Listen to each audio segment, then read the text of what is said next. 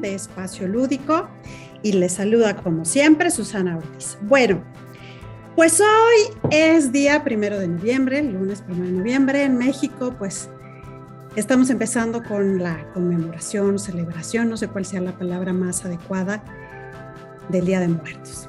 Entonces, quise recordar un libro que recientemente platicamos por aquí, de Ana Claudia Quintana Arantes, que se llama La muerte es un día que vale la pena vivir.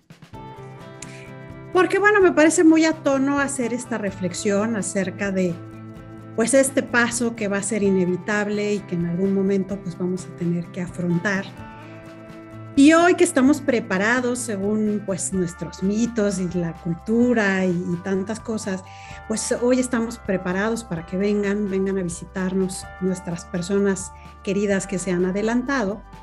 Y bueno, me pareció significativo retomar un poquito algunas cosas que a lo mejor quedaron un tanto pendientes acerca de este libro. Si recordamos, Ana Claudia, bueno, es una doctora que al por algunas causas que nos fue explicando a lo largo del libro, acabó estando a cargo de áreas ya referentes a los cuidados paliativos para ayudar a la gente que estaba a punto de partir. Y ella va recogiendo a lo largo del libro pues una serie de experiencias que va, que va tomando de esta gente que, que sabe que se va y que en algún momento piensa que pudo haber hecho algo con su vida de modo diferente que pudo eh, haber modificado algunas cosas y que a lo mejor la manera en que llevan su vida pues no las ha hecho ni tan feliz y, estas reflexiones donde al final uno se da cuenta que a lo mejor todo era más simple, todo era más fácil y no había necesidad pues de tanto ¿no? Entonces me pareció interesante retomar eh, este libro porque creo que eh, aparte, pues a mí me dejó muchas enseñanzas muy, muy bellas, porque la muerte es un tema del que a pesar de que hoy estamos teniendo ofrendas en nuestras casas y estamos eh, haciendo cosas alusivas a, es un tema del que muy difícilmente podemos hablar. Y es un tema del que muy difícilmente a veces podemos siquiera pensar que esto va a ocurrir. Entonces nos dice, nos dice Ana Claudia, el tiempo acaba, pero la mayoría de las personas no percibe que cuando mira el reloj una y otra vez, está esperando que llegue este final del día. En realidad estamos rogando para que el tiempo pase más y más rápido y entonces mi muerte se aproxime más deprisa. El tiempo pasa a su propio tiempo, indiferente al ruego para apresurar o retardar su velocidad. Y lo que separa al nacimiento de la muerte es sin duda el tiempo. La vida es lo que hacemos dentro de este lapso de tiempo. Y cuando pasamos la vida esperando que llegue el final del día, el fin de semana, las vacaciones, el fin de año, la jubilación, pues de un modo inconsciente estamos rogando para que el día de nuestra muerte llegue más rápido. Decimos que viviremos después del trabajo y olvidamos entonces la opción de la vida. O decimos que viviremos después de que cierta cosa se logre o después de que hayamos logrado un objetivo, ¿no? Entonces, eh, la vida, nos recuerda la autora, no es un botón de on, off o pausa, ¿no? La vida es esto que está pasando y que yo tengo que aprender a tener el placer de vivir la vida, el placer de entender que estamos vivos el 100% del tiempo, placenteramente o no placenteramente, porque el tiempo va corriendo a un ritmo muy constante, la vida sucede todo el día y pocas veces, a veces, ni siquiera nos damos cuenta. Es muy importante esta, esta primera reflexión porque definitivamente creo que en estos tiempos ahora tan actuales, por ejemplo, ¿no? Es, es muy común escuchar o hasta decimos, chin, ya, llegó noviembre, ya se acabó el año, ¿no? Ya, ya diciembre está pasado mañana y ya el 2022 llega en un ratito. Cuando la realidad, pues es que faltan todavía casi sesenta y tantos días para que esto ocurra y entonces yo tendría que estar concentrada en vivir cada día plenamente, ¿no? Un día a la vez y estar presente y, bueno, todas estas cosas que vamos comentando a lo largo del programa. Dice... Em, Ana Claudia. Alguien está muriendo ante tus ojos. Te puedes sentir al margen de la escena y esto es muy inquietante. ¿Qué voy a hacer ahora? Esta persona está muriendo. ¿Qué tengo que hacer por ella? ¿Qué puedo hacer por ella? ¿Qué debo hacer por ella? Y mientras tú te estás planteando estas preguntas, el tiempo pasa, la vida pasa y la persona que está ante ti también pasa. Ahora veo el río que está pasando, lo atravieso, me mojo los pies, siento el frío, siento el agua, siento a veces el calor y entonces veo lo que está ante mis ojos. Pero también puedo sentir la arena que está debajo de mis pies cuando decido entrar. ¿Qué hago aquí a la orilla del río, por ejemplo? Y así al tratar de entender lo que estoy haciendo en ese lugar, me doy cuenta que estoy en un lecho de vida que se desvanece como un río que va buscando el mar. Lo contemplo, es lo único que puedo hacer y de lo que puedo estar segura. Muchos discrepan de esta última frase, pues cada uno tendrá sus teorías y sus certezas, pero hasta hoy ninguna teoría pues nos da certeza individual, artística, espiritual o científica, ¿no? Nada ha podido responder qué es la vida y mucho menos podrá responder entonces por qué esta vida se acaba. Entonces dice ella, pierdo el tiempo preguntándome, haciéndome esta pregunta, ¿no? ¿Qué, hacer cuando alguien, alguien muere? Bueno, pues es, es, como una pregunta de la categoría de por qué el fuego quema, por qué moja el agua y qué sentido tendría averiguar esto, ¿no? mientras desperdiciamos entonces el tiempo. Aceptamos ilusiones sobre lo que es la vida. No podremos llegar entonces a su esencia porque vamos viviendo en una ilusión. Y pasamos la vida bajo falta de verdad porque no entendemos que en realidad lo que es en realidad morir. Todas las personas mueren, pero no todas podrán saber un día a qué vinieron. No sé por qué ah, suceden muchas cosas a lo largo de la vida, sin embargo, bueno, pues hay, gente que tiene muy claro el por qué ha venido a, este, a esta tierra, por qué ha nacido, ha tenido una misión, la ha cumplido, la ha llevado a la perfección. Y bueno, eso sería algo increíble, ¿no? Pero si vamos entonces transitando por la vida esperando que llegue la noche, que llegue la hora de la salida, que llegue el fin de semana, que llegue el fin de mes o que llegue el fin de año, pues estaré desperdiciando enormemente este tránsito. Dice eh, la autora, es complejo, es muy complejo cuidar de un ser humano en todas sus dimensiones. No sé por qué las personas mueren y no voy a saberlo nunca, pero sé que existe un buen motivo para que yo esté ahí, a la orilla del río, a la orilla del lecho. Si estoy ante una persona que está muriendo, sé que tengo muchas cosas importantes que hacer en ese momento sagrado de la vida ¿Y cuál será mi papel en este encuentro? Bueno, pues estoy ahí porque tengo que estar. Dice ella, es mi trabajo, ¿no? Mi búsqueda es responder a la única pregunta, ¿qué puedo hacer para que esta situación sea lo menos dolorosa, lo menos difícil posible? ¿Qué es lo que tengo que aprender de estar ahí al lado de esta persona y hacer todo aquello, que todo aquello sea vivido de una forma mucho menos sufrida que si yo no estuviera presente? El problema, dice Ana Claudia, es que caminamos al lado de personas que van pensando que son eternas. A causa de esta ilusión, llevan una vida de manera irresponsable, sin compromiso con lo bueno, con lo bello y lo verdadero. Distanciadas de su propia esencia, las personas a las que no les gusta hablar o pensar sobre la muerte son como niños que están jugando a las escondidas y creen que nadie las ve. Piensan ingenuamente, si yo no miro la muerte, ella no me ve. Si no pienso en la muerte, ella no existe. Vamos a hacer una pausa y enseguida regresamos. No tardamos.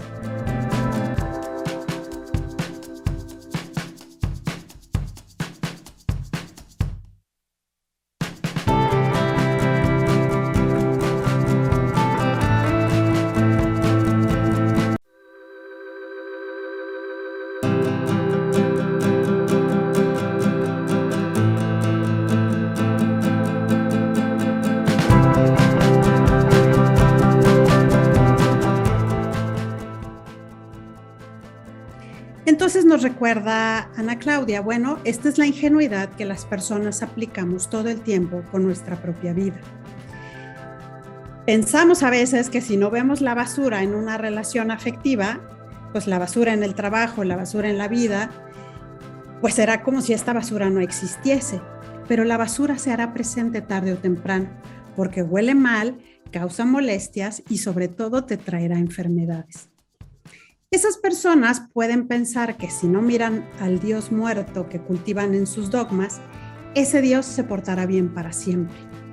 No quieren saber de la verdad, de lo que sucede, ¿no? La gente vive medio muerta para sus relaciones de amistad, para el encuentro entre pares, y es gente que va viviendo muerta dentro de la familia y muerta en su relación de lo que hay con la vida. Entonces, vivir como muerto hace que toda esa gente no logre vivir una verdad que existen, pero viven.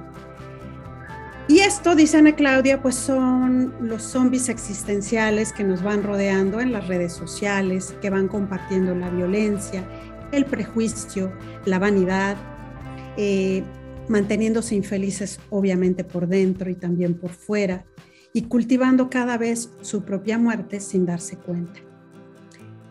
Es importante que cuando no nos damos cuenta de, este estilo de vida, cuando no nos cuidamos, cuando no estamos atentos de nosotros, pues algo va a suceder, ¿verdad?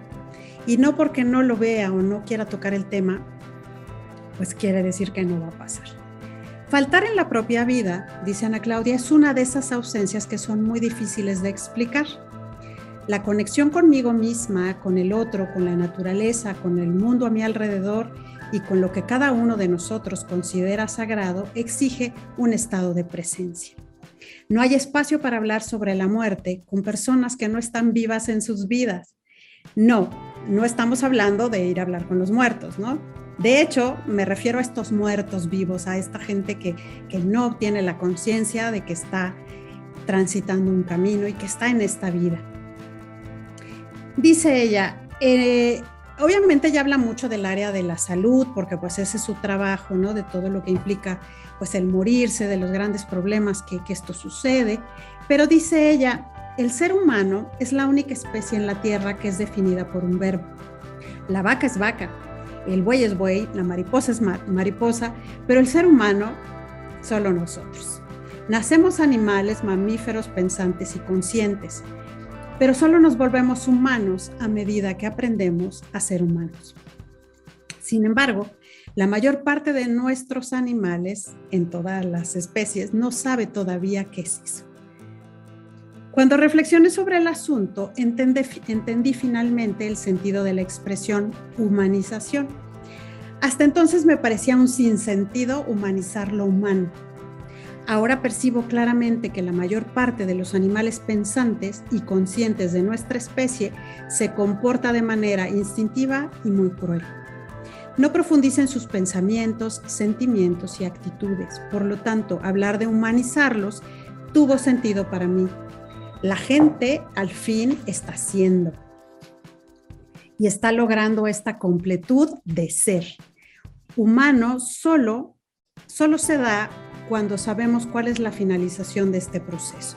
Si yo tengo consciente que tarde o temprano voy a morir, entonces procuraré cuidar este espacio de lo que llamamos vida. Cada uno de nosotros se organizará y descubre y se realiza para ser humano hasta el día en que llega su muerte. Y es solo por la conciencia de la muerte que nos apresuramos a construir quién deberíamos ser porque claro que va a llegar un momento en que nos vamos a preocupar por irnos a hacer un check-up, por bajar la barriga, por comer más sanamente, por, por estar más pendientes de la vida de los seres que queremos, porque pensar en la muerte nos hace pensar que es preciso hacer algo. Y esto también a veces puede tomarse como un grave engaño porque me distancio del ser por ocuparme del hacer. Y entonces la idea del ser humano es simplemente existir, es darme cuenta que puedo hacer una diferencia en el lugar donde estoy por quién soy. Eh, las personas que se ausentaron de su propia vida, pues son personas que cuando se van ni se sienten porque en realidad pues nunca estuvieron, ¿no? Y cuando esta ausencia eh, es notoria, pues es porque es alguien que, que ha estado presente y que ha estado tan presente que claro que lo vamos a extrañar. Entonces dice Ana Claudia, volviendo a la dimensión de la muerte, es preciso entender lo que pasa con ella. La dimensión biológica es una condición necesaria solo para que las dimensiones se expresen. Todos somos seres complejos, hombres o mujeres, niños o ancianos de cualquier color, raza, credo, profesión, religión. Todos somos seres que contemplamos la posibilidad de valorar nuestra dimensión física. Tenemos también una dimensión emocional, la más universal que existe, ¿verdad? Eh, y bueno, también tenemos una dimensión familiar y una dimensión social. Y es curioso porque a veces ni siquiera los lazos de sangre nos vamos dando cuenta que son tan fuertes como un lazo de amistad, ¿no? Como, como esta familia elegida a la que llamamos amigos, ¿no? Cada uno cumple una función en, dentro de una dinámica social y a veces, eh, pues puede que pasemos perdiendo mucho tiempo valioso de vida presente hurgando en el pasado con esas cosas que pasaron hace tiempo y que nos fueron difíciles y que aún hoy seguimos pues pensando que son importantes. Y luego pues tenemos al final una dimensión espiritual que bueno, pues también hay que entender que, que, la muerte es un proceso natural, que la muerte es un proceso que va a llegar y mientras eso sucede tenemos la gran oportunidad de transitar este espacio llamado vida pues de una mejor manera, de un modo más, más saludable, más consciente, más presente, pues con más, este, con más intensidad quizá, ¿no? Con, más amor, con más compañía, con más contacto, ¿no? Más, más, más ubicado. Porque al final, dice, dice Ana Claudia, citando a Clarice Lispector, la muerte será mi mayor acontecimiento individual. Porque pues al final esto sí va a suceder. Y a veces pareciera también que tenemos una, una este, una cultura que trata de, hacernos olvidar de la muerte, donde pues no está bien envejecer, donde no está bien dejarse las canas, donde no está bien mostrar que uno se está haciendo mayor, donde uno tiene que disimular ciertas este, cosas obvias que van ocurriendo al paso del tiempo, ¿no? Y pareciera que esto pues no, no está bien que te hagas viejito, ¿no? No está bien y entonces consumimos una bola de eh, vitaminas y nos vamos a hacer muchos tratamientos y nos ponemos muchas cosas para que como que es la juventud eterna pareciera ser la fórmula para evadir la muerte. Pero al final, pues esto va a llegar y esto va a suceder. Entonces, pues más vale estar, estar conscientes y estar presentes. Dice Claudia. Lo bueno de hablar con la verdad a un paciente con una enfermedad grave eh, pues mucha gente dice que eso les puede matar antes de tiempo, pero es una de las mayores mentiras que escucho y la escucho casi siempre. Enfrento dilemas muy frecuentemente de familiares que me imploran que no diga la verdad sobre su enfermedad a mis pacientes, pues creen ciegamente que la verdad hará que se depriman y mueran antes de tiempo. Em, es como este niño que no quiere abrir el armario porque tiene miedo a un monstruo imaginario sin darse cuenta que la casa se está cayendo. Lo que mata es la enfermedad y no la verdad sobre la enfermedad. Claro que habrá un momento de tristeza cuando las personas se saben enfermas y más si es una enfermedad grave, pero esa tristeza es el único puente de la vida que lo puede conectar con la vida, porque lo que mata la esperanza es no saberse mortal, ¿no? Al final, pues uno espera pasar más tiempo, uno espera tener más conciencia, uno espera lograr ver ciertas cosas, ¿no? Y dice ella, en una clase se le preguntó a las personas quién querría saber la verdad sobre tener una enfermedad grave. La mayoría levantó la mano diciendo que sí.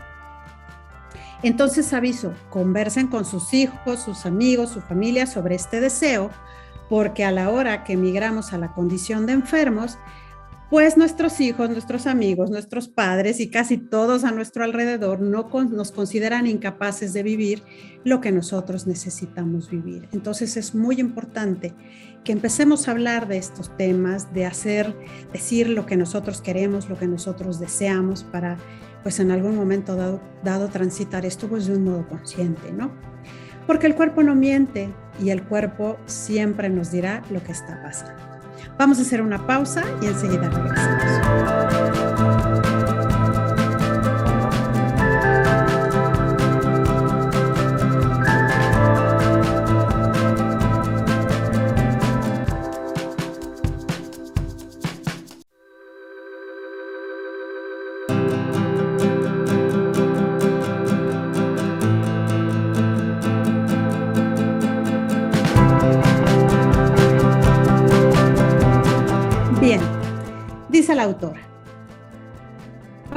Vida intentando aprender a ganar.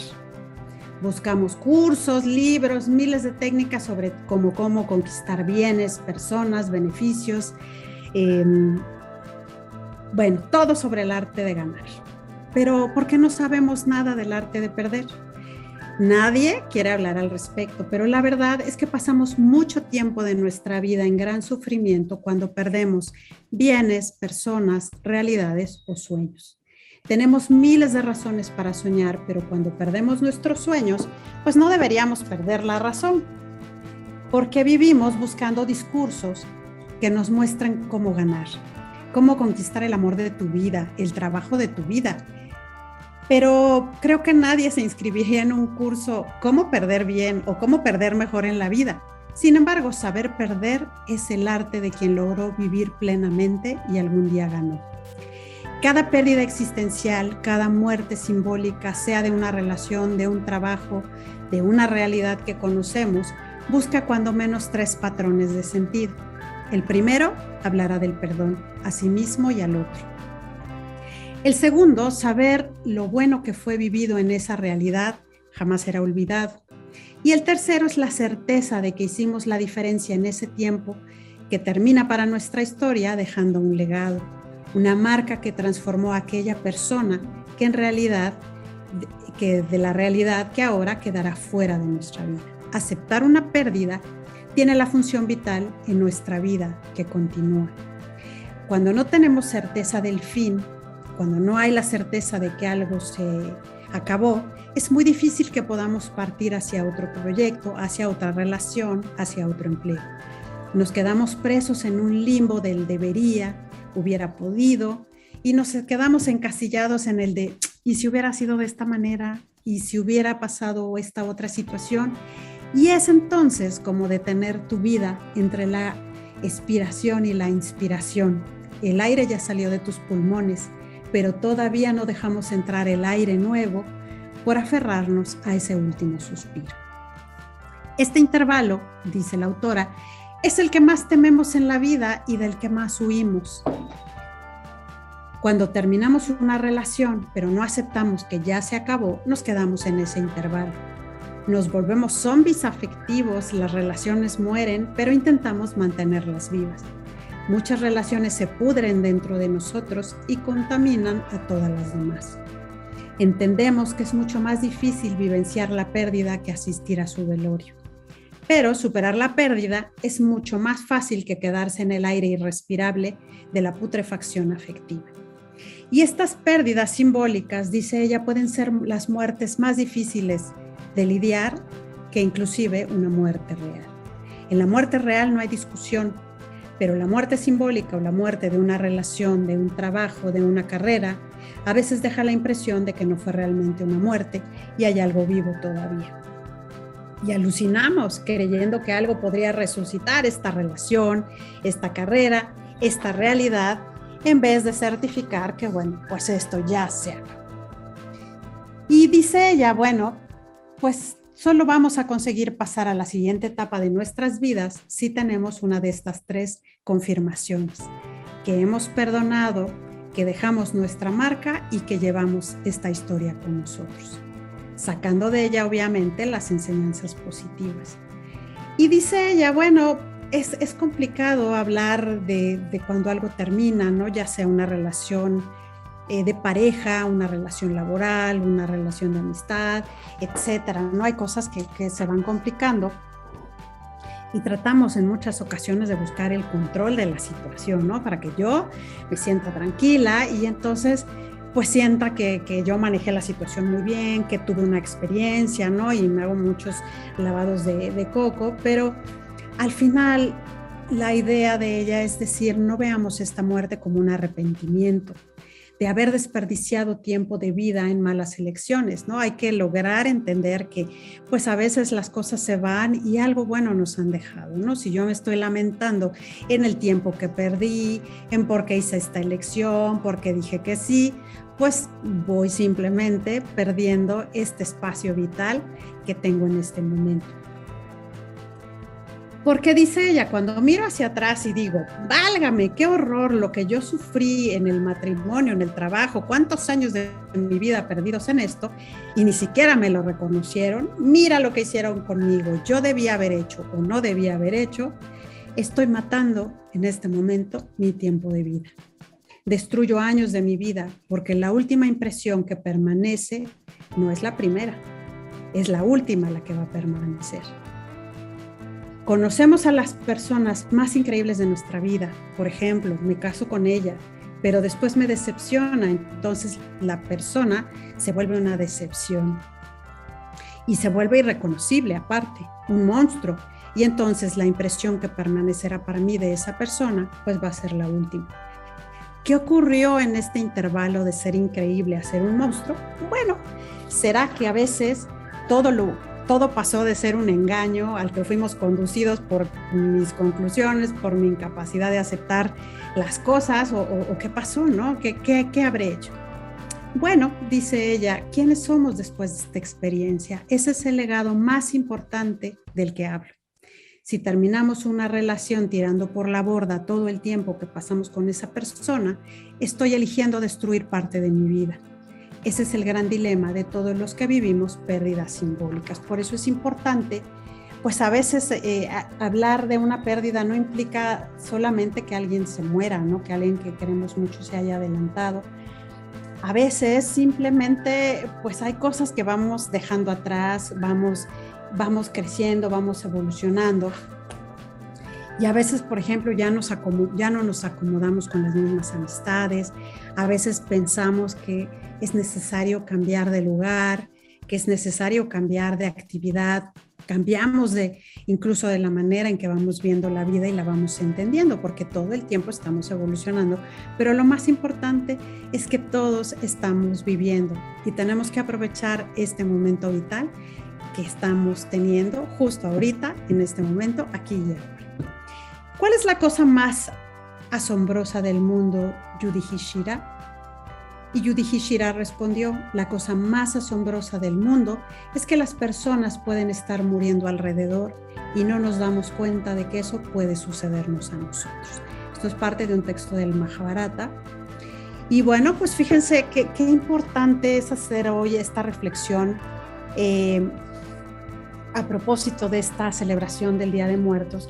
Pensar en la vida, pensar en cómo quiero afrontar mi vida, cómo quiero continuar y, por qué no pensar también en cuáles son mis deseos para morir, porque a veces, insisto, es tan complejo hablar de la muerte y es tan irónico para nosotros que, que, que aparentemente nos llevamos de muy bien con este tema, pero son muy raras las ocasiones en, la que, en, las, en las que esto se puede hablar, ¿no? En las que podemos hacer como un testamento en vida de decir, yo quiero que me traten de esta manera, yo quisiera que, que hagas esto, si yo me enfermo, eh, no sé, ¿no? Estas cosas que, que de pronto nos cuestan mucho. Y al final, pues es algo que va a suceder irremediablemente y que tengo que, que tener bien presente para que a través de esta idea de que sí soy finita, y me voy a morir, pues pueda vivir mejor mi vida, ¿no? No estar pensando que soy eterna y que mañana y que pasado y en el futuro, porque al final, pues esto puede que, que ni siquiera llegue, ¿no? y más ahora que hemos aprendido de una manera muy, muy ruda como sociedad en, en estos momentos de, de, del COVID, ¿no? En estos momentos donde un día para otro nos enfermamos y de un día para otro mucha gente partió y donde nos fuimos dando cuenta que a lo mejor no estamos tan sanos y donde fuimos entendiendo que a lo mejor necesitamos ejercitarnos, necesitamos comer mejor, necesitamos tener una mejor salud mental, eh, necesitamos poner más atención en lo que pasa en nuestra familia, con nuestros seres queridos y bueno, estar siempre presentes en, en este momento que es vital porque es lo único que yo tengo. Este aquí y este ahora y bueno, hasta aquí me voy a quedar el día de hoy. Yo les agradezco mucho que, estén conmigo este día y a disfrutar el día de mañana que levantemos nuestra ofrenda, pues de todo aquello que está ahí delicioso y a esperar, pues como dicta la tradición, la visita de nuestros seres que vienen a saludarlos. Les dejo un gran, gran abrazo y nos vemos aquí la próxima semana. Hasta entonces.